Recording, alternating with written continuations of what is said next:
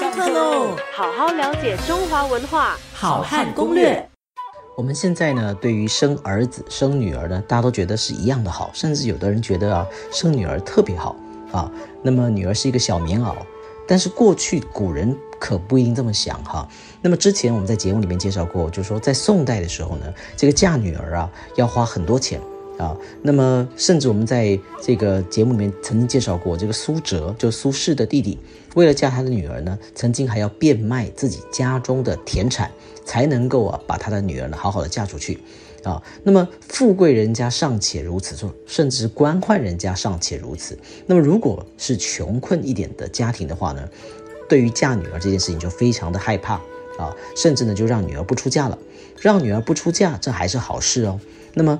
为什么说好事呢？原因是因为，甚至最糟糕的是，有些人呢，在女婴一生出来，啊，就直接啊，把这个女儿呢就给杀掉了，啊，就就溺死了。那么是呃，在地方志里面有很多这样的一个呃记载。那么甚至呢，在啊广州通志啊、江西通志啊都有提到哈，这个政府呢还立法啊，行连坐法哦。如果呢被发现啊，你家有虐杀。女婴的情况的话呢，啊，这个呃父母甚至是祖父母都得要罚款，甚至是要坐牢啊，要流血。那么呃，如果是邻居知情不报的话呢，也要被处罚啊。那么这个是呃跟我们现在所想象的是不一样的啊。那么来谈有趣的好了啊，有趣的是什么呢？就是古代人呢，其实也曾经啊来鼓励生育计划。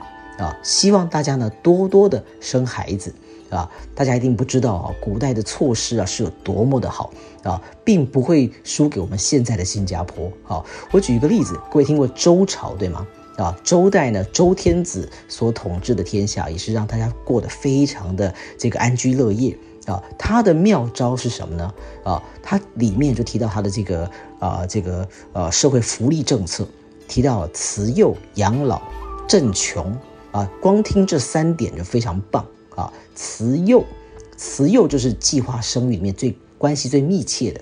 所谓的慈幼就是什么呢？就是爱小孩子啊，爱幼少啊，那些小朋友啦啊，或者是啊生生子的啦，都会得到一些好处。那么这里面啊就很明白的看到注解里面提到说啊，这个慈幼的这一条呢啊周周代的法律哦，他说啊，产子三人者。啊，你生了孩子，生了三个的，就与之母给你一个妈妈，什么意思啊？不是给你一个妈妈，而是啊，给你一个公费的奶妈，哇，那是不是很开心啊？那么生二人的啊，与之系，这个系啊，就是左边一个食啊，就是这个吃东西的那个食部，好，右边是一个生气的气啊，这个字啊读成系，好，那么如果你生了两个孩子的。还送你什么呢？还送你戏啊，戏就是什么？送你牲口牲畜的意思。所以这就是啊，很类似我们今天的这种啊奖励生育制度啊。这是在周天子所统治的天下啊。那么春秋战国时期呢，其实啊也有类似的一个福利制度啊。那么春秋战国时期呢，也曾经提到，为了要奖励大家生育啊，那么这个齐桓公啊，特别啊。这个找来了管仲来商量这个事该怎么办。管仲说事情很容易啊，就直接怎么样呢？降低法定的婚龄。各位猜一下哈，在春秋时期啊，男子合法的啊婚配，女子合法的婚配是几岁呢？啊，大的不得了，男生啊要三十岁，女生啊要二十岁才能结婚。可是呢？这个管仲说不行，现在呢，我们就大幅的提前，男生啊二十岁，女生啊十五岁就可以结婚了。那么这样一来呢，适婚的啊男女多了，那么他们的娶亲问题、生儿子、生女儿、生孩子的问题也就能够应运而解决了。好好了解中华文化，好汉攻略，下课喽。